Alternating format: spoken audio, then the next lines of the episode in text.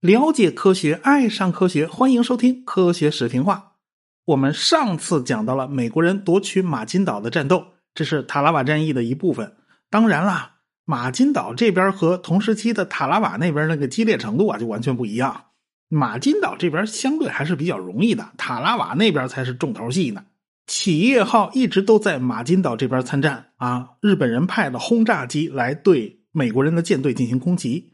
都是周围的护航舰艇负责防空火力。尽管企业号上的高炮啊都有雷达辅助瞄准装置，而且呢炮手也都在高炮的炮位上严阵以待，但是他们却一炮都没发。说白了，还是因为夜战的效率太低了。你夜里面，哪怕有个大月亮，你眼睛再好啊，它也不如白天方便。这个日本人根本就看不见下边黑咕隆咚的海面到底几艘军舰。毕竟这是个月黑风高的夜晚，周围的驱逐舰、巡洋舰的防空火力呼啦啦的一个乒乒乓乓一顿打，那火光特明显。日本轰炸机就被他们给吸引了注意力，他们根本就没看见中间还有个企业号呢。所以企业号相对还是安全的。日本人白天不敢来，一般呢都是夜里发动空袭。美国人老是这样被动应付，他也不是个办法。日本海军呢非常注重夜战训练。当年甲午海战，他们就曾经组织鱼雷艇夜袭威海卫嘛，所以呢，他们在这方面下了很多功夫。美国人在这方面他不如日本人，但是美国人电子技术更强啊。复仇者号鱼雷攻击机的机身宽大，它有一个内置弹仓，所以这种飞机即便是挂了个大号鱼雷，它气动外形也没什么改变。这就是内置弹舱的优势。而且呢，这个复仇者还具备俯冲轰炸的功能，它挂炸弹也没问题。正因为它机身比较宽大，所以它可以装下麻省理工学院研发的真空管雷达装置。所以啊，在大西洋战场，美国人就利用这种安装了雷达装置的复仇者鱼雷机来搜寻德国潜艇。你德国潜艇只要敢浮出水面，或者是你把那个通气管伸出水面，就会引起雷达回波，就能被他看见。雷达这个东西可是个日本人没有的好东西啊！当然，日本人不能说对雷达没有研究，但是当时日本人的水平比较差，他没有办法和美国人相比。所以啊，企业号上的一些飞行员就开始想办法了，那就是由携带雷达的复仇者和其他飞机组成个小组啊，由复仇者上的雷达监视远方的敌机，而且呢，要引导自己这边的战斗机对敌人进行拦截。也就是说，这个复仇者就起到了现代预警机的作用。当然了，当时还没有预警机这个词儿呢，也没这概念。雷达引导海军舰载机作战还是在雏形阶段，所以这次呢，只是一个小试验而已。企业号上的王牌飞行员奥尔黑啊，他还主动请缨要参加这次行动。后边呢有一架复仇者鱼雷机，就带着雷达操纵专家；前面呢是三架地狱猫，负责听从指挥，拦截日本的一式陆攻击机群。当然呢，这次小试验派出来的飞机也不多，而且呢，这个雷达操纵非常的麻烦啊，它不像现在那个雷达都比较智能化。这个雷达和地狱猫之间的相互配合也没那么熟练。你用什么方式把发现的目标告诉前方的飞机呢？对吧？这个还是要磨合的。即便他们有点手忙脚乱，但是这套雷达装置还真的是很管用。他们很快就发现了日本的轰炸机群，三架地狱猫迎着敌人就上去了。美国人是打掉了一架又一架日本轰炸机，但是奥尔黑的座机呢也被打中，所以他再也没能回来啊。这个企业号上的飞行员还是挺可惜的啊，这是带头大哥呀，好厉害的，但是这回 成了烈士了。尽管美国人也付出了代价，但是日本人的这次轰炸行动已经彻底失败了。也就是说，美国的企业号在面对敌人夜袭的时候，他们终于有了应对的办法。到了二战后期啊，那企业号的舰载机甚至就专门干夜里的活这也就成了他们的专长。不过这都是后话了。反正呢，航空母舰舰载机的能力正在一点一点的被发掘出来。美国人对新技术的应用和理解还是非常非常厉害的。总之呢，塔拉瓦战役这个马金岛这边呢还是相对顺利的，毕竟岛上没几个日本人。但是塔拉瓦那边就不一样了，塔拉瓦是在马金岛以南的一百八十五公里上边有四千多日本兵，而且呢，他们还是日本海军陆战队的精锐。美国负责打头阵的就是这个陆战二师，这个师曾经参与过瓜岛战役。美国人还是先出动航空兵对岛上一顿狂轰滥炸，战列舰上的大口径舰炮啊也开始对小岛上进行攻击，那一顿炮轰啊，但是这炮打的实在是不太准。战列舰上呢也有弹射器，他们起飞了水上飞机对舰炮进行校射，但是炮弹产生的爆炸烟尘呢就阻挡了视线。打的准不准，实在是看不太清楚。而且呢，这些烟尘还阻碍了航空兵的袭击，所以这一顿炮的效果并不是太好。但是战列舰不管怎么多啊，先轰了再说，一共发射了三千多发炮弹。这塔拉瓦群岛的面积又不大，一个小岛啊，才巴掌大点最主要的那个比托岛，几乎是每平方米都承受了一吨的炮弹攻击。你可见这个岛才多大点儿。战列舰在前面炮击，那扫雷艇也没闲着，他必须清扫水雷，开辟出一条通道。这环礁嘛，它顾名思义，它是个环呢，但是它某些部分缺失了啊，这个岛变矮了，泡在水下，这就形成了个缺口。这个塔拉瓦环礁形状像个钩子，日本人在关键部位布设了大量水雷，你不扫干净，那军舰就进不去。好，下一步呢，就是陆战队乘坐着登陆艇冲向海滩，但是在日本人的炮火之下。哎，这不太顺利，哎，风向也不太对，士兵呢也不熟练，这登陆艇速度又太慢，等等一系列因素，反正造成的损失很大。即便是冲上了海滩，也被堵在海滩上。这时间一拖，这海水一退潮，这麻烦就来了。好多登陆艇和补给物资的船呢，都被卡在珊瑚礁上，进进不得，退退不得。你要下来，还得等到下一次涨潮才能脱困。你要不说美国人他初学乍练呢，他各种配合都不到位，所以呢，塔拉瓦的登陆行动啊，本来是牛刀杀鸡呀，现在反而变成了一场血战了。美国人从十一月二十号一直打到二十四号，那叫一个惨呐！等到史密斯少将登上塔拉瓦环礁，他都被眼前的景象吓了一跳。哎呀，天哪，这是日本人防御最完备的岛屿之一呀！所以美国人才费了这么大功夫都啃不动。后来呢，这史密斯就让人在被炮火削秃的那椰子树上竖了两面国旗，一面呢美国星条旗，一面呢是英国米字旗。因为吉尔伯特群岛这块呢本来就是英国地盘，这代表美国人彻底把这岛拿下来了，这都竖国旗了嘛。到了十一月二十七号，尼米兹就亲自到了塔拉瓦环礁，为立功的将士们授勋。岛上好多日军工事都是完整的。美国人都做了详细记录，拍了大量照片，他拿回去好好研究研究啊！因为一个岛一个岛的打呀，这才是开始，后边硬仗恶仗还多着呢。你再看日本人这边，日本人他还不如美国人呢。古贺丰一他们就没能判断出美国人的主要作战意图，他们先后组织了三支舰艇编队，想要支援。比如说啊，第一支舰队是四艘重巡洋舰、一艘轻巡洋舰和七艘驱逐舰组成的支援编队出海迎击。第二个编队呢，就是两艘驱逐舰、两艘运输舰组成的补给编队送弹药。第三个编队呢，是三艘巡洋舰和两艘驱逐舰组成那个输送编队，输送陆军甲支队登陆实施反击。但是正在日本人频繁调兵遣将这张口，就传来了马金岛失守的消息。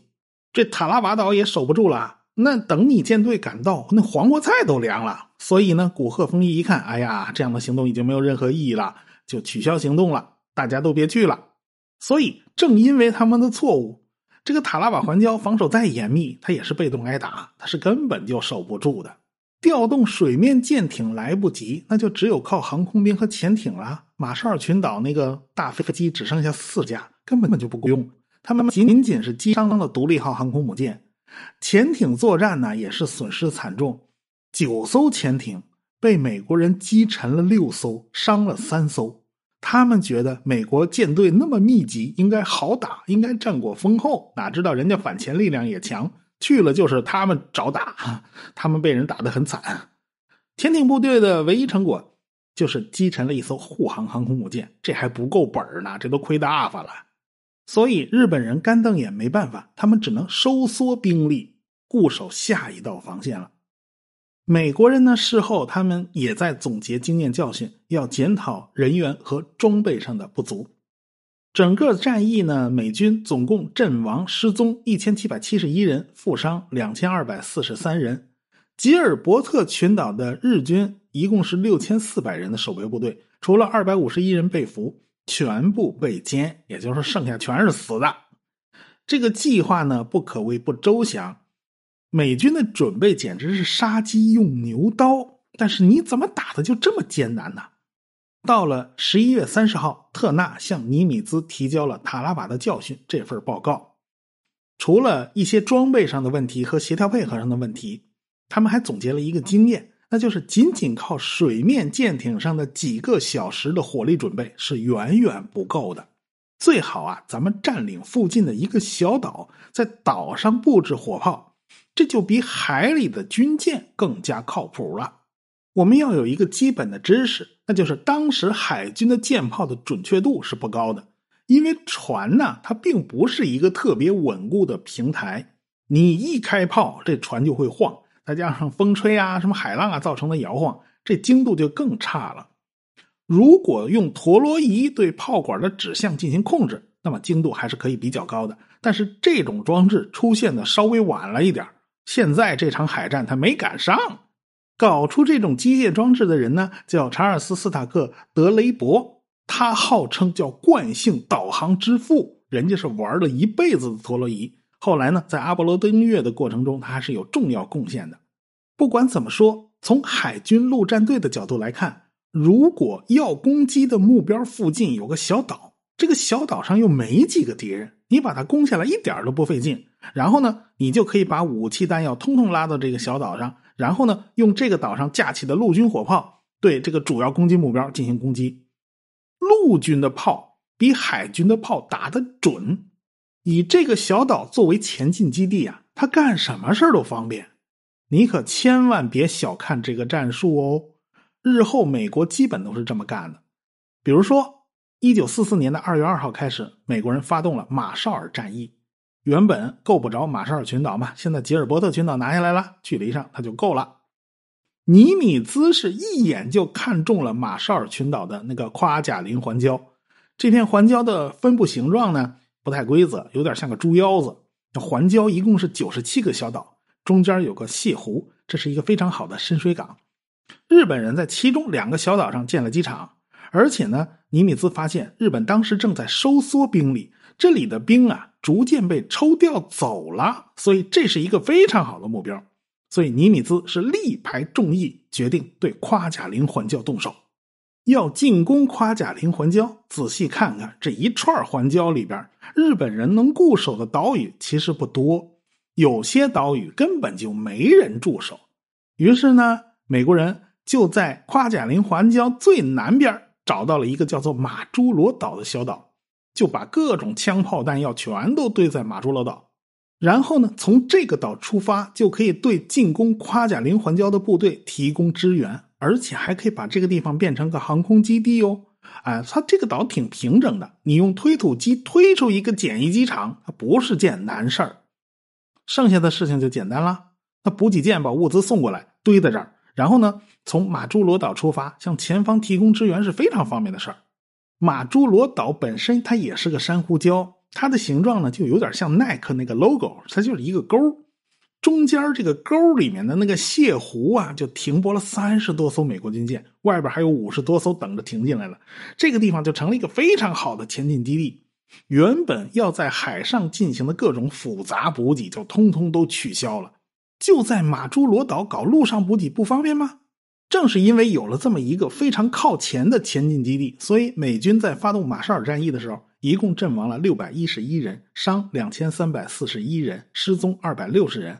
但是日本人损失了多少呢？日本人损失了一万一千人，只有三百五十八人是被俘的，其他人呢，毫无疑问都死光光了呗。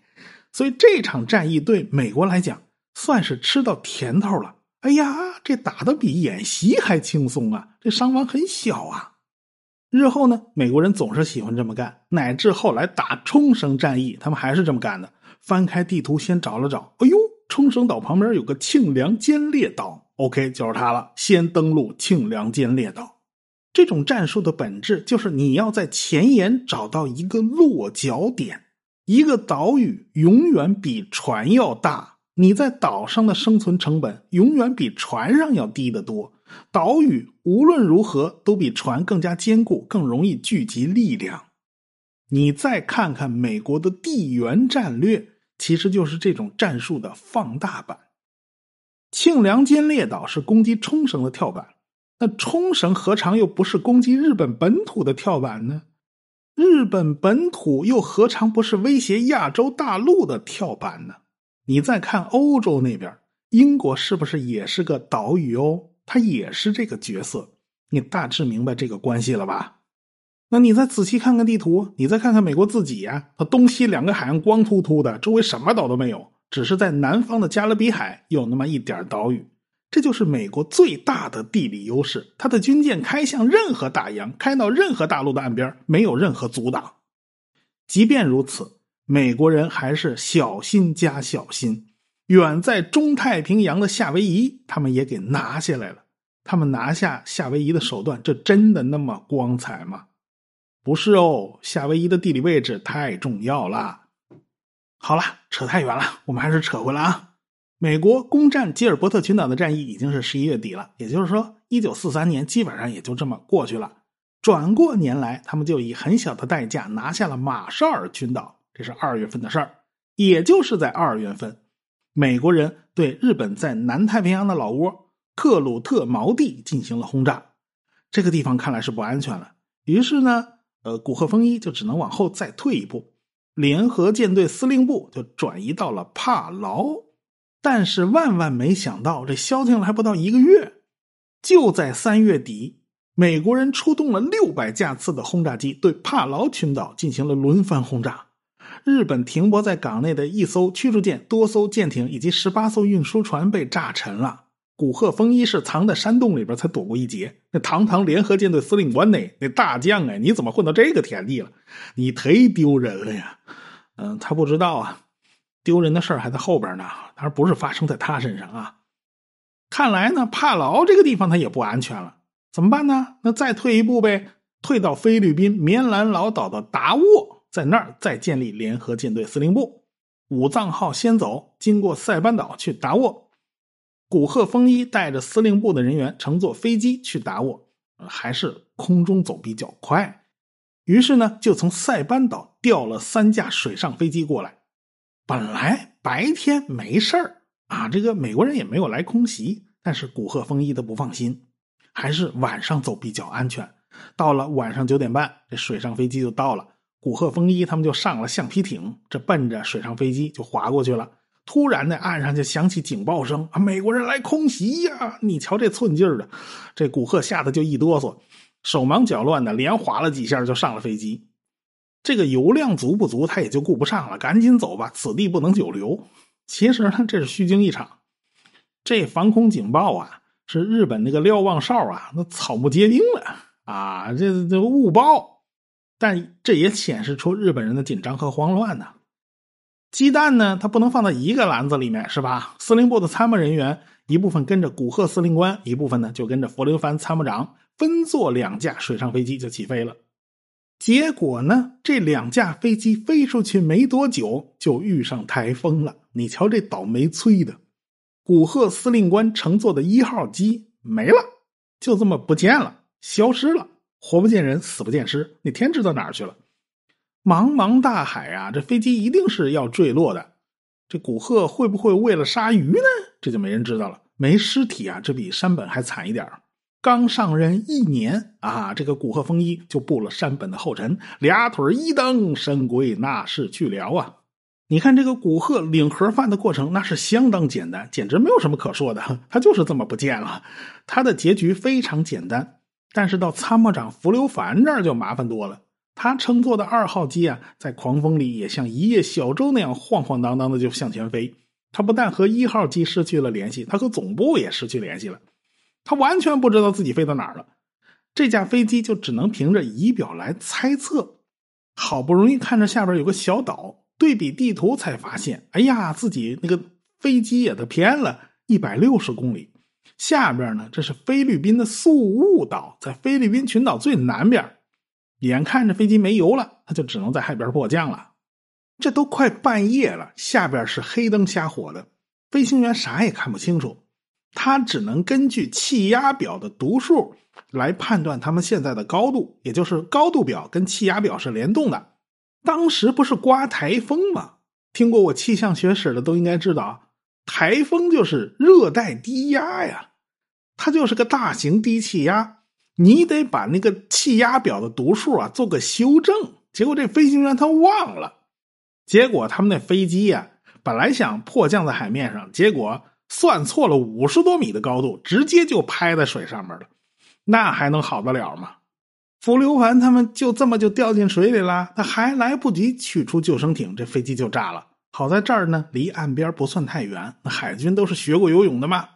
浮流凡就气喘吁吁的游着，他回头一看啊，十几个人只剩下五个了。对面来了一艘船，船上的人就把他们全捞起来了。船上这些村民呢，那真是抹肩头拢二背，把这帮人就给捆了个结实。原来这帮人是村里的游击队啊！这个浮流帆被他们抓了俘虏了。当然，人家也不认识浮流帆是谁，他们只知道这是个官啊。一方面，游击队的人啊发电报向远在澳大利亚的麦克阿瑟请示啊。你别说，这个游击队还是神通广大，还能找着麦克阿瑟。另一方面呢。日本方面守备队也出动了，一个村子一个村子搜啊，而且呢，还以杀光村民为要挟，逼着游击队放人。游击队这等着麦克阿瑟回电呢，左等不来，右等不来，最后呢，不得不妥协，先把福留凡一行人给放了，交给日本的守备队。刚放走了他们，美国人回电就来了，告诉游击队千万别放，已经派潜艇去接他们了。你瞧这寸劲儿，那已经放了吗？这福留凡参谋长的命是保住了，但是他携带的全套机密情报啊，全泄露了，什么各种作战计划了、密码本的，通通被人家缴获，而且他还撒谎啊，他跟海军的人说自己都销毁了，啊，不过海军脸上也不好看呐，堂堂海军中将啊，被人抓了俘虏啊，你别提多丢人了。回到东京以后，好多人都劝他，这个福留桑，您得切腹吧，这还体面点最后他死活不肯切腹，你看最后还是海军高层出来打圆场，说他不算是被俘虏，毕竟对方只是游击队，游击队这个身份嘛就比较模糊，你算敌军吗？他可以算，也可以不算。如果你把他们当做土匪啊，这不就不算敌军了吗？这不就从那个战争它变成治安案件了吗？对吧？啊，那大事化小，小事化无，就这么划过去了。但不管怎么说吧，这联合舰队又遭受了一次重创，这司令官又死了。这海军省怎么总是办丧事儿啊？这海军大臣岛田繁太郎看着有点看不起这个古贺丰一他们。你们这是从前线逃跑啊？一边跑还一边死了，哎，真是没什么好说的。反正就没什么好评价吧。那没办法，你司令官死了，你还得再选一个司令官呢。选来选去，还是挑中了横须贺镇守府的长官啊，就是丰田富武海军大将，他接了古贺丰一的班这丰田富武接下来的完全是个烂摊子，后边的麻烦事还多着呢。现在呢，美国人准备进行下一步的攻击计划了，他们就把眼光对准了马里亚纳群岛。我们下回再说。科学声音。